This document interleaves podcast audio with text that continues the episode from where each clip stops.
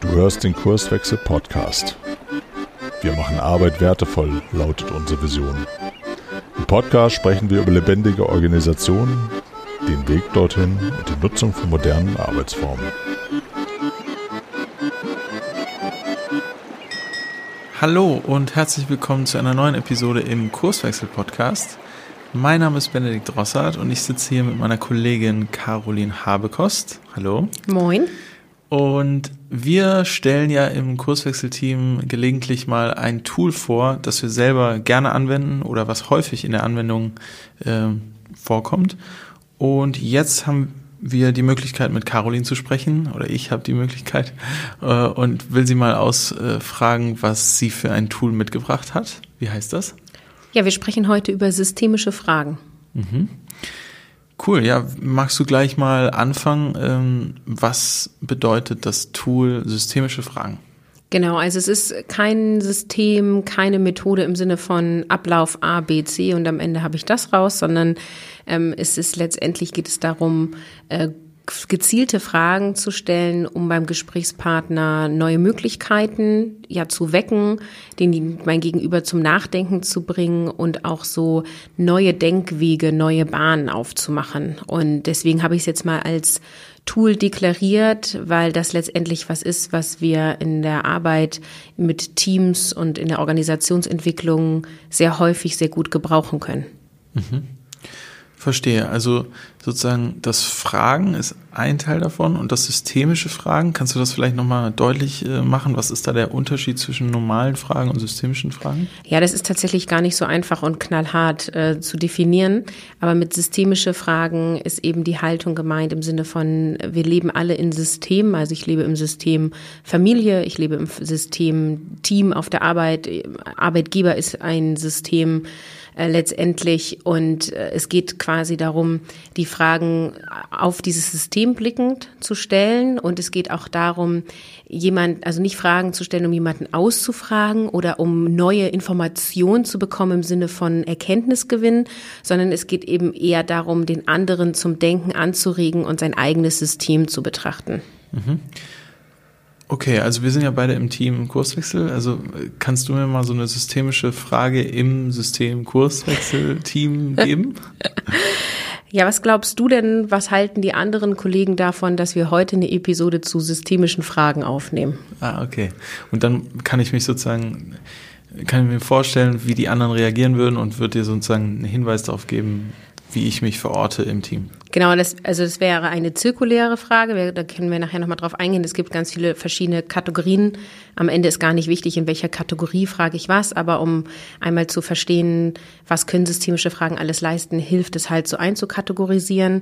Und zirkuläre Fragen helfen halt, die Perspektive von den anderen einzunehmen und sich mal in die Rolle des anderen hineinzuversetzen. Und ah. das war jetzt eben ein Beispiel aus dieser Ecke. Verstehe. Cool. Und ähm, was würdest du sagen, ist der Nutzen von dieser Methode oder der Mehrwert, den du darin siehst? Also letztendlich ist es so eine Art Hilfe zur Selbsthilfe und deswegen gefällt es mir auch ganz gut oder passt es gut zu Kurswechsel, weil das ja unser Ansatz ist. Wir wollen uns ja überflüssig machen mit unserer Beratung, mit unserem Coaching.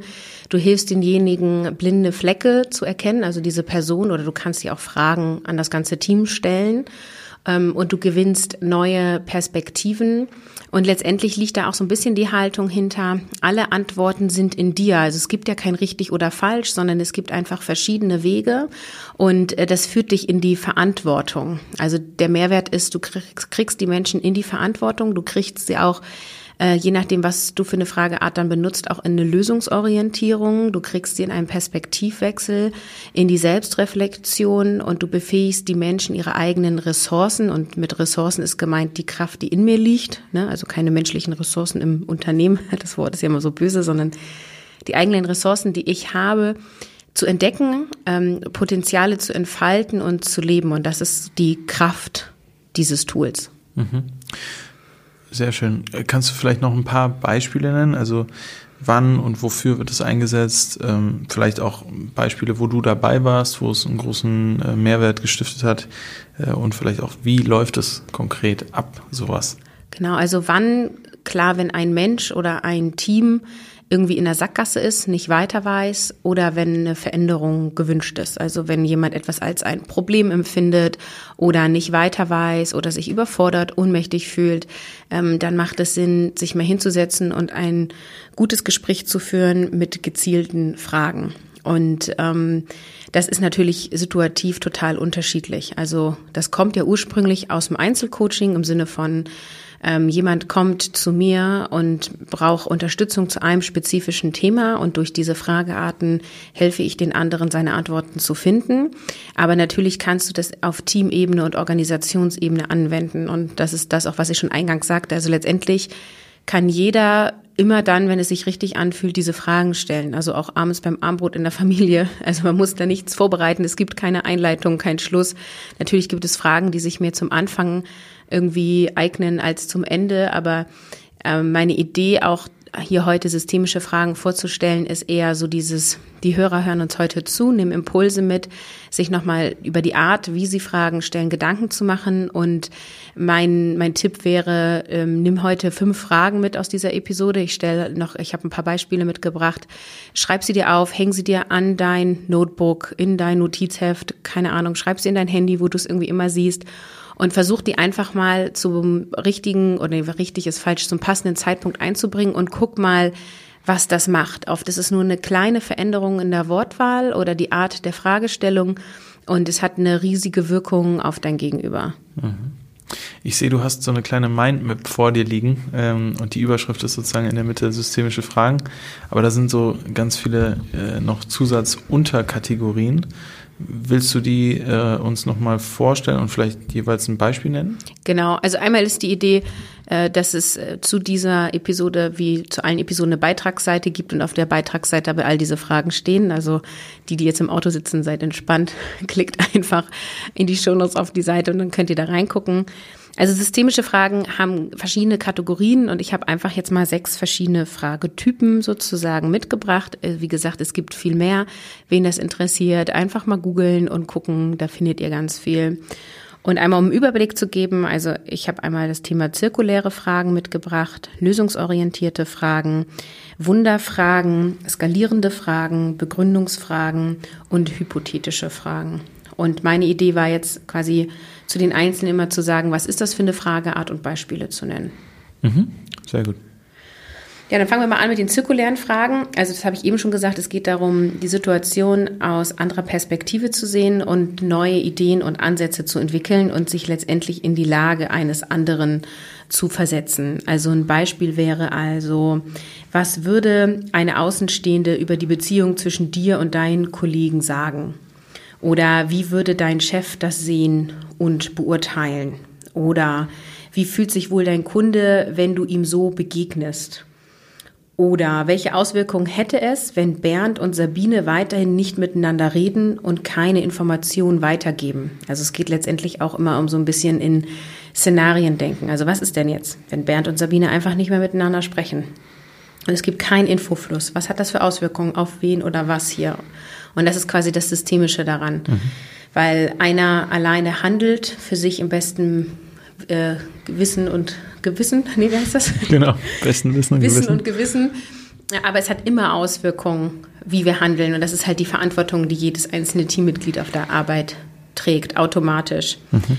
Und auch eine gute Frage ist immer, was würde dein bester Freund, deine beste Freundin dir in dieser Situation raten? Also mhm. immer in die andere Perspektive gehen und letztendlich geht es dann darum, äh, in dem Moment, wo du die Frage stellst, ähm, eine passende Person herbeizurufen. Ne? Also was würde ein Außenstehender mhm. dazu sagen, ist quasi schon zu äh, zu weit gegriffen, sondern wenn wir jetzt mal im Kurswechsel-Kontext bleiben, was würde Didi dazu sagen? Mhm. Was würde Inga dazu sagen?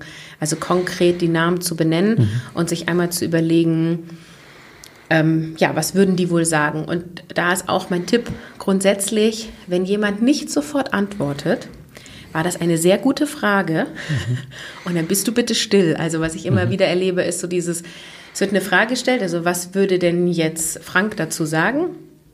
Und dann sagt der andere nichts und dann sagt der Fragestellende, naja, also ich meine halt Frank, unseren Kollegen, was der wohl dazu sagen würde, du weißt ja, der tickt eher so und so und was glaubst du denn, wie er das beurteilen würde, blablabla.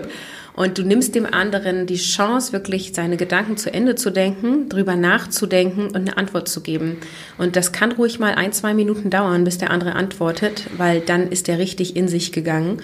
Und wenn er die Frage nicht verstanden hat, sagt der andere, äh, bitte Frage nochmal wiederholen, habe ich nicht verstanden. Hm. Ja, ich finde gerade im persönlichen Coaching finde ich die Frage so gut, äh, die anscheinend unter der Kategorie zu finden ist. Also am Ende, stell dir vor, jetzt äh, hast du die Person vor dir, die du am Ende des Lebens sein wirst und wie würde die Person jetzt auf diese Entscheidung drauf gucken und äh, am Ende deines Lebens guckst du da auf die auf dein Leben und äh, was siehst du da und wie würdest du jetzt diese diese Entscheidung treffen? Genau, du kannst es eben auch mit dir selber machen. Ne? Genau. Also was würde die fünfjährige Caroline Genau, sagen? richtig. Was würde die 80-jährige Caroline dazu Ja. sagen? Und ähm, das hat nochmal einen zusätzlichen Effekt, nämlich dass du dir überlegst, was möchte ich denn eigentlich am Ende meines Lebens erreicht haben? Genau. Und da gibt's ja auch noch andere Tools, ich will jetzt nicht von diesem ablenken, aber also dieses, schreib mal deine eigene Grabrede, ne? Ja. Äh, ist auch so ein äh, Persönlichkeitstool, ähm, Ja. was enorm großen Effekt hat. Ja, Genau, das waren die zirkuläre Fragen. Soll ich mal weitergehen? ja, ja gerne. Also dann gehe ich mal zu den lösungsorientierten Fragen. Und da geht es halt darum, den Fokus auf die Lösung zu setzen, auf so als auf das, was möglich ist. Die meisten Menschen erzählen dir ja, was nicht möglich ist und was sie nicht haben wollen. Und das tue ich auch selber. Ne? Also so sind wir geprägt in unserer Gesellschaft. Ähm, Und durch lösungsorientierte Fragen geht es halt darum, vorhandene Ressourcen zu wecken, mögliche Lösungen zu finden und echte Chancen zu entdecken. Ähm, Und es macht natürlich auch eine positive Atmosphäre, weil wenn wir immer über das sprechen, was nicht funktioniert, dann sind wir in so einer Negativschleife. Und auch das merken wir meistens nicht, ne, weil wir schon so in unserem Einheitsbrei sind. Und diese lösungsorientierten Fragen gehen halt genau in die entgegengesetzte Richtung. Also ganz klassisch kann man fragen, welche Möglichkeiten sollten unbedingt genutzt werden? Oder ähm, wann lief etwas gut oder wann läuft etwas gut? Und woran erkennt man, dass etwas gut läuft, um so eine Art Messkriterien auch zu finden? Meine absolute kraftvollste Frage, die ich unbedingt immer stelle, ähm, ist die Frage, was möchtest du stattdessen? Und das ist total spannend, weil da, da zögern die Leute ganz lange. Die wissen oft nämlich nicht. Also sie wollen keine Reisekostenabrechnung machen, weil das nervt. Sie wollen keinen Streit mehr im Team. Sie wollen äh, irgendwie nicht mehr dieses Chaos haben. Und wenn ich frage, was möchtest du denn stattdessen? Dann sagen die halt, ja, ich will, dass es keine Probleme mehr gibt. Ja, und was möchtest du denn stattdessen? Also anstatt von Problem. Ja, ich möchte, dass alles gut läuft. Wie sieht das denn aus, wenn das gut läuft? Und dann wissen sie nicht. Ja. Also das ist eins der kraftvollsten Fragen. Was möchtest du stattdessen? Gut ist auch die Frage, was muss passieren, damit diese gute Phase anhält? Also auch wieder Messkriterien finden, warum etwas gerade gut läuft. Oder auch eine etwas längere Frage ist, jetzt läuft es ja gerade optimal. Woran würde man das von außen erkennen? Also angenommen, jemand hält seine Kamera drauf und nimmt das auf und der Zuschauer weiß nicht, was er da sieht. Warum würde der Zuschauer sagen, da läuft's gerade gut? Und dann werden auch so messbare Kriterien rauskristallisiert und da lohnt sich das aufzuschreiben, was die Person oder das Team dann antwortet. Und dann kann man auch sowas fragen wie, welche deiner Fähigkeiten sind jetzt gerade besonders dienlich? Ähm, oder auch rückblickend, welche Probleme konntest du bereits lösen und wie hast du das gemacht, um dann wieder in die Lösungsorientierung zu gehen? Ja, verstehe. Ja, das war's zu lösungsorientierten Fragen. Ja, ich hatte mal eine, eine ganz spannende Begegnung mit äh, der 14-jährigen Tochter von einer äh, Kollegin oder Freundin, die auch äh, im, in der Organisationsentwicklung unterwegs ist. Und äh, die hat mit schwierigen Strukturen in Schulen zu kämpfen, die 14-Jährige. Und dann habe ich sie gefragt, ja, wie sieht denn das aus, wenn du ähm, das anders haben würdest? Wie wäre dein Wunsch? Und sie konnte aus der Pistole heraus irgendwie zehn Punkte nennen und ich war total baff, weil ich eher genau wie du erzählt hast, das Gegenteil ähm, erwartet hatte. Ja, die ist total auf das Negative und das Schlechte fokussiert, aber sie hatte gleich äh, Lösungsvorschläge, nur hat, kamen wir dann sehr schnell auch dahin, dass es gar nicht so einfach ist, die jetzt umzusetzen, gerade im Systemschule. Ja, ich habe auch die Erfahrung auch mit jüngeren Kindern, dass die ähm, total gut auf solche Fragen antworten können. Ne? Also meine achtjährige Tochter, wenn ich der so eine Frage stelle, dann sprudelt das auch aus der raus im mhm. positiven Sinne. Ja, spannend. Müssen wir mal anders mal vertiefen, wieso das so ist. Genau, dann habe ich noch äh, die Wunderfragen mitgebracht oder eigentlich ist es die Wunderfrage. Äh, da geht es um so eine hypothetische, ähm, ja, um ein hypothetisches Gedankenspiel. Also es soll fantasiert, werden und es setzt dann halt äh, positive Energien frei. Das ist die Idee dahinter. Und es gibt auch Hoffnung, denn wir wissen immer, wie ich es eben schon gesagt habe, warum Sachen nicht funktionieren.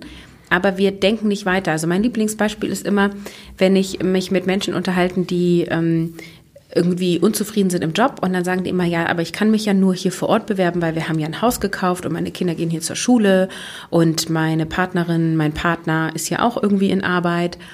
Und ähm, also es gibt keine Option, woanders zu arbeiten, außer hier vor Ort. So, und das ist aber nicht wahr. Das, das, das, das hast du dir so überlegt, du hast das höher priorisiert. Und das ist auch vollkommen in Ordnung. Aber was wäre denn, wenn alles möglich wäre? Stell mal vor, deine Partnerin, dein Partner hat den Traumjob in einer anderen Stadt. Deine Kinder haben Lust auf einen Schulwechsel. Der würde denen gut tun. Was würde das für dich bedeuten? Also mal wirklich irgendwie rauszugehen aus diesen eigenen Beschränkungen, die wir uns machen. Und es ist völlig in Ordnung, an seinem Ort bleiben zu wollen, wenn man da sein Haus gekauft hat. Mhm. Es, mir geht es nur darum, äh, diese Hoffnung aufzumachen und auch zu gucken, was erhoffe ich mir in diesem Beispiel an einem anderen Ort. Also eine Wunderfrage ist, was wäre, wenn das Problem plötzlich gelöst wäre? Oder was wäre, wenn dein Team Superkräfte hätte? Welch, welche Superkräfte hätte wer und wie würdet ihr diese Welt retten? Ja. So. Oder stell dir mal vor, du hast im Lotto gewonnen. Was dann? Kommst du dann hierher? Kommst du hier nicht mehr her? Mhm. Was machst du denn? Und auch, also gerade mit dem Thema Geld ist total cool, weil Du kannst so total absurde Zahlen aufrufen. Also kannst sagen, angenommen, dein Gehalt erhöht sich. Du kriegst jetzt 100.000 Euro monatlich netto ausbezahlt. Äh, wie sehe dein Leben aus? Ja, also für mich ist 100.000 Euro im Monat eine hohe Zahl. Ich hoffe für die Hörer auch. Nee, was heißt ich hoffe, aber ich gehe davon aus. Also es ist quasi schon so viel, das kannst du eigentlich gar nicht ausgeben, ne? Mhm. So. Und ähm, was, was machst du denn dann mit dem Geld? Und wofür würdest du dich einsetzen? Was wäre so der Sinn deines Lebens oder deines Tun oder Handelns? Ja, würdest du ähm, Teilzeit arbeiten, weil 50.000 im Monat würden dir auch reichen? Oder mhm. also das, das sind coole Gedankenspiele. Das ist ja die Frage, die im Grundeinkommen häufig genannt wird. So, was würdest du arbeiten, wenn dein, äh, wenn du dich um dein Einkommen nicht mehr kümmern müsstest? Mhm. Ja, total spannend. Dann kannst du dir auch sowas, also sind so Fragen wie, stell dir vor, eine Fee kommt heute Nacht zu dir und du hast drei Wünsche frei. Was würdest du dir wünschen? Also mhm. das macht auch nochmal so eine Reihenfolge und eine ja. Prioritätensetzung auch rein. Auch nicht alles wünschen, sondern nur drei. Genau. genau. Da muss man immer ein bisschen gucken. Manche finden eine Fee doof. Da muss man halt irgendwas anderes Peter nehmen. Pan. Peter Pan oder so. Ähm, was auch cool ist, ist, woran würdest du merken, dass das Problem nicht mehr vorhanden ist? Also stell mal vor, du schläfst heute Nacht ein und das Problem, über das wir gerade die ganze Zeit reden, ist gelöst. Du wachst am Morgen früh auf und keiner hat dir gesagt, das ist gelöst. Woran würdest du das merken? So, das ist auch eine total spannende Frage. Ja, die ist gut, die mag ich. Ja. ähm, ja, oder sowas wie, was würde sich ändern, wenn du morgen früh auswachst und deine Vision ist bereits jetzt Wirklichkeit? Also wie würdest du handeln? Worüber würdest du reden? Was wären deine Tätigkeiten? Mhm. Ähm, also so total diese ähm, Szenarien in Richtung, ähm, morgen hast du deinen Traumjob, wo arbeitest du, als was, was würdest du tun, mhm. ähm, um damit dann auch, also man geht in so eine extreme Übertreibung, weil heute Nacht wird keine Fee kommen, das wissen wir alle, aber äh, die Fee steckt ja in uns, wir können ja alles umsetzen und wenn ich dann nämlich drei Prioritäten klar habe, kann ich an den arbeiten und meine Ressourcen dafür einsetzen. Ja, schafft Fokus im Alltag dann wieder. Genau. Und Fokus auf das, was man anstrebt, anstatt auf das, was man abstößt. Genau, und wenn du es im Team machst und das Team muss sich auf drei Wünsche einigen, ist halt auch nochmal spannend, weil dann diskutieren sie und letztendlich geht es gar nicht so sehr darum, was sie dann am Ende an drei Themen da stehen haben, sondern es geht um den Austausch. Ja. Genau, das war die Wunderfrage. Dann gibt es noch skalierende Fragen. Das ist eins meiner Favoriten. Hm. Weil die nehmen kurzfristig zumindest die Komplexität aus einer Situation oder reduzieren die Komplexität. Und ähm, sie rücken Probleme in eine andere, vielleicht auch in die richtige Perspektive. Ähm, und es, man hat das Gefühl, man, man könnte eine objektive Einschätzung machen es ist natürlich nicht so, also nichts ist wirklich objektiv, aber man hat zumindest das Gefühl.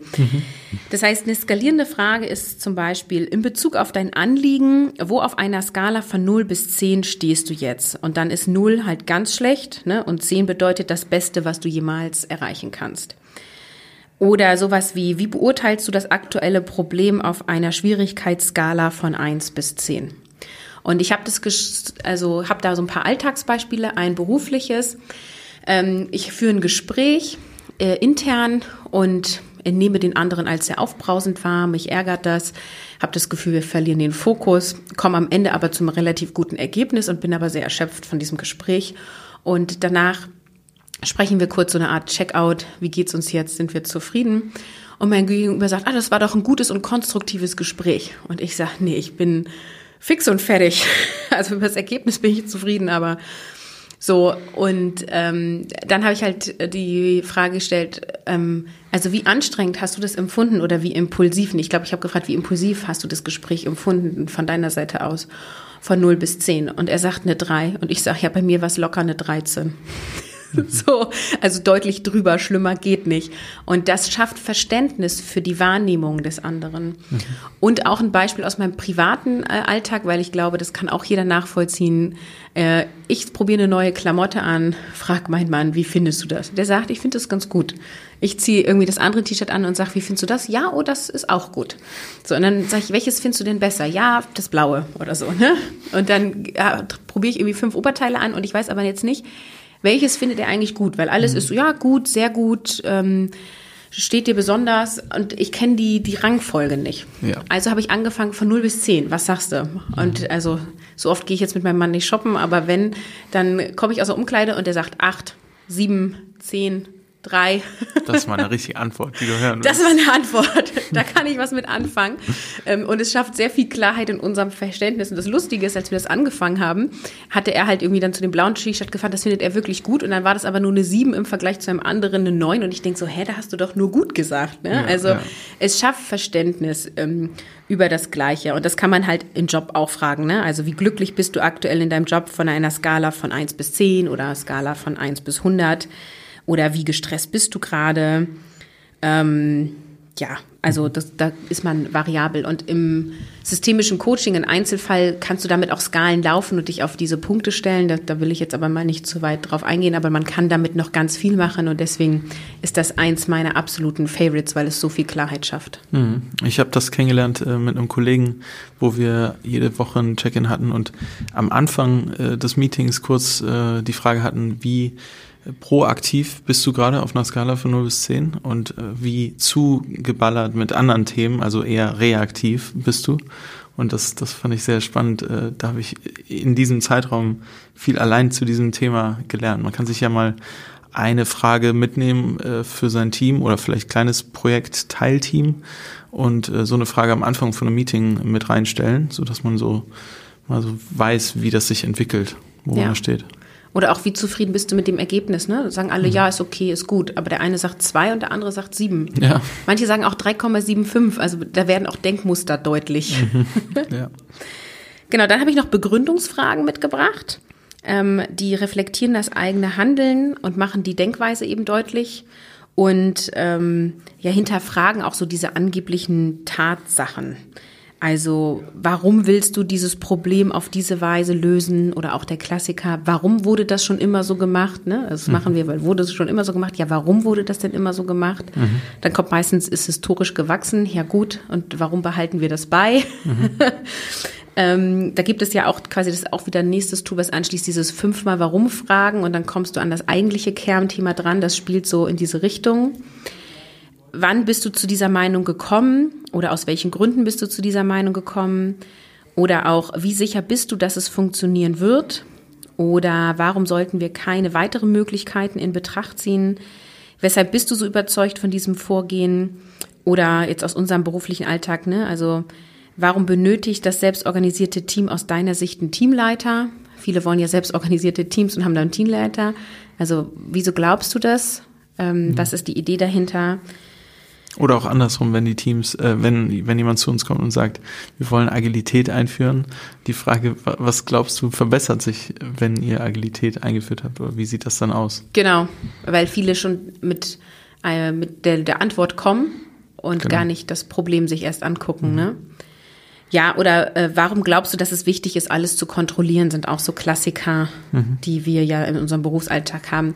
Bisschen schwierig bei Begründungsfragen ist, dass man nicht zu sehr in diese negative Suppe kommt mhm. und immer dieses Warum und Weshalb. Also da muss man ganz gut aufpassen, dass man dann wirklich auf Ressourcen guckt und auf, okay, ich will die Denkweise von dem anderen verstehen. Mhm. Ne? Also warum glaubst du, das muss kontrolliert werden? Ja, weil hat immer nicht geklappt.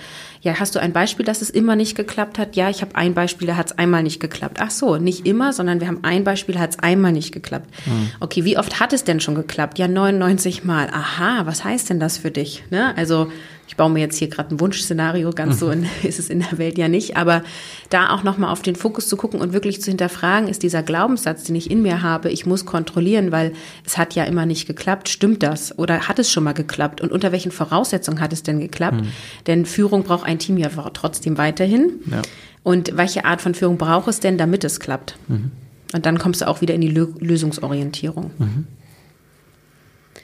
Genau, und dann habe ich noch hypothetische Fragen mitgebracht als, als letztes Beispiel. Wie gesagt, es gibt noch sehr viel mehr. Und das ist halt auch wieder so eine Art Gedankenexperiment. Also öffnet Türen. Ähm, es löst selten direkt das Thema an sich. Also es ist eher so eine äh, Gucken in die Glaskugel, ähm, setzt so kreative Energien frei und lässt mal so Szenarien hm. durchspielen. Ne? Also sowas wie, angenommen, du verhältst dich ab jetzt immer kooperativ. Wie würde deine Kollegin da reagieren? Mhm. Oder was würdest du tun, wenn niemand anderes davon betroffen wäre? Also dein Handeln hätte mal jetzt keine Auswirkung auf jemand anderen. Würdest du dann anders handeln? Und wenn ja, wie? Oder angenommen, du würdest heute in einem Jahr auf die Erreichung deines Ziels zurückblicken, welche Zwischenschritte wären auf deinem Weg besonders wichtig gewesen? Mhm. So, da kann man auch noch mal so Teilpakete runterbrechen. Ne? Was würde passieren, wenn ihr ab morgen ein selbstorganisiertes Team mit aufgeteilter Führung wärt? Wer wäre denn da in welchem Team? Was würden die denn machen? Was wäre denn dann mit der Teamleiterfunktion? Mhm. So, ne? Oder wie würdest du das Problem mit unbegrenztem Budget angehen? Oder was würdest du tun, wenn du und deine Kollegen keine Angst vor dem Scheitern hätten? Hm. Auch ganz spannend, ne? Also hm. auch auf sich selber. Also wie würde ich handeln, wenn ich keine Ängste hätte? Hm. Sehr kraftvolle Frage. Ja, und so kann man quasi verschiedene Szenarien durchgehen und dann findet man auch noch mal mehr raus, was möchte jede einzelne Person oder wo sind gedachte Grenzen und wo ist Spielraum. Ja.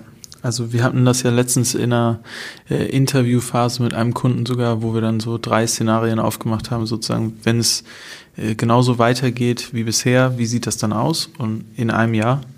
Und äh, was ist, wenn der große Wunsch in Erfüllung geht? Wie sieht das dann in einem Jahr aus? Und genauso das letzte dann, der, das Unmögliche ist passiert. Was, äh, was kannst du davon beschreiben, was du dir vorstellen kannst? Ja, spannend. Ähm, würdest du dann auch im nächsten Schritt irgendwie diese Szenarien mal angucken und sagen, okay, was davon möchtest du überhaupt angehen oder wie gehst du danach weiter? Ja, das kommt sehr darauf an, in welchem Kontext. Ne? Also ich stelle automatisch ganz viel solcher Fragen, weil ich es inzwischen sehr gewohnt bin. Ähm, und manchmal ist es dann einfach auch nur ein Impuls geben und manchmal ist es in dem Sinne Strategie, als dass ich sage, okay, wir machen jetzt mal eine Retrospektive und gucken uns jetzt mal drei Szenarien an. Und anhand dieser Szenarien ähm, gibt es nachher auch irgendwelche Handlungsideen, die wir konkretisieren. Ja, also was von diesen Wunschszenarien, es liegt denn in unserem Ermessensspielraum. Und ähm, also oft kommt sowas wie, wenn du diese Frage stellst, was wäre denn ähm, alle Probleme wären gelöst und du kommst auf Arbeit, wie würden sich die Leute verhalten? Dann kommt sowas wie, ah, jeder begrüßt jeden, äh, wir gucken uns in die Augen, wir lachen zusammen. Ah ja, ist das vielleicht euer Messenspielraum? Könnt ihr das vielleicht selber schon mal anfangen? Und dann kann eine kleine Maßnahme sein, hey, ähm, wir machen Freitag mal zusammen Frühstück eine halbe Stunde und tauschen uns aus und verbringen mal mehr Zeit miteinander. Also äh, da, da können verschiedene Sachen bei rauskommen. Ne? Ähm, das kommt darauf an, wann und wie das eingesetzt wird. Was mir noch total wichtig ist zu sagen, jeder, der Fragen stellt, der führt in irgendeiner Form. Es gibt ja immer diesen Satz, ne? Wer fragt, der führt, weil du letztendlich die Gesprächsführung übernimmst. Ähm, ich finde immer, ähm, führen oder Verantwortung übernehmen oder Dominanz, das ist weder gut noch schlecht, aber wenn du es halt ganz extrem machst, fühlen sich die anderen sehr erschlagen, ja. Also wir wollen nicht die Tante sein, äh, mit der man, wo man denkt bei einer Familienparty, oh Gott, neben der darf ich nicht sitzen, weil die stellt mir eine Frage nach der anderen. Mhm. Äh, also seid vorsichtig mit diesen Fragen und denkt auch dran, das Gehirn versucht ja Fragen immer zu beantworten. Also wenn du jetzt den anderen irgendwie fünf Fragen hintereinander stellst, ist der ganz schön zugeballert. Mhm. Also ich habe zwar vorhin gesagt, nimm dir fünf Fragen, aber stell die nicht alle auf einmal. Mhm. In Brasilien habe ich äh, von meinem Professor damals mal gelernt, äh, Bon Senso heißt es, also das Feingefühl zu üben. Und äh, er hat das in der Fotografie uns versucht näher zu bringen. Und ich glaube, das ist genau dasselbe in dem Fragen stellen. Auf der anderen Seite willst du ja auch nicht jemand sein, äh, der andere zutextet, eine halbe Stunde äh, gerade auf der Party da. Äh, also irgendwo das, das gute Mittelmaß und auch zuhören gehört ja irgendwie dazu, ne? um die nächste Frage überhaupt stellen zu können, oder? Genau. Also ist es, also Fragen stellen schafft ja automatisch, dass der andere antwortet. Wenn die Frage eben gut und offen gestellt ist, antwortet der andere relativ viel. Der zeigt euch ein, ein Stück weit seinen Teil von sich selber, von seiner Seele. Und dann bedarf es natürlich aktives Zuhören, Verständnis, vielleicht auch nochmal paraphrasieren, also das, was gesagt wurde, zusammenfassen oder das, was ich zwischen den Zeilen verstanden habe und dann weiter zu fragen. Die Leute werden wahrscheinlich nicht sagen, oh, du hast tolle Fragen gestellt, sondern die werden sowas sagen wie, oh, ich habe mich wohlgefühlt, toll, mhm. ich habe neue Erkenntnisse gewonnen, ähm, ich finde dich irgendwie sympathisch, so drückt sich das eher aus. Ja. Ähm, eigentlich hast du ja jetzt schon viel genannt. Ich vermute, warum äh, das dein Favorit ist. Also da, da gibt es jetzt viele Punkte, die du genannt hast. Willst du noch einen Satz dazu sagen? Ja, ich habe tatsächlich nicht dieses eine Warum, ja. sondern ich, mir gefällt diese Kraft von Fragen und diese Leichtigkeit. Also die anderen Tools, die wir vorgestellt haben, sind auch gute Tools, aber gibt immer irgendwie so ein, du musst erst das machen, dann malst du diese Quadraten auf, dann füllst du das aus. Und das ist halt was, das kannst du locker aus der Hüfte schießen. Ähm, da brauchst du auch dich nicht lange einlesen. Nimm dir fünf Fragen mit, probier das aus. Also meine Intention in diesen Episoden ist ja auch immer, ähm, euch was an die Hand zu geben, was ihr macht, mitmachen könnt. Also euch Hörer und Hörerinnen Genau, und ich finde systemische Fragen so toll, weil sie Hilfe zur Selbsthilfe sind und so viele neue Perspektiven und Erkenntnisse eröffnen. Hm. Ja.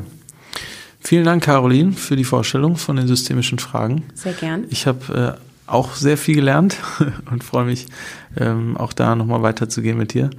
Und ähm, ja, an die Zuhörer, wenn ihr Fragen oder äh, nochmal Verständnis ähm, Ansätze habt, dann meldet euch gerne an podcast.kurswechsel.jetzt. Und auch wenn ihr weitere Themenwünsche habt, sind wir immer offen und äh, wollen die gerne hier in den Podcast bringen. Also, alles Gute euch. Tschüss. Bis dann. Schön, dass du wieder reingehört hast. Mehr Infos zu uns und diesem Podcast findest du unter www.kurswechsel.jetzt.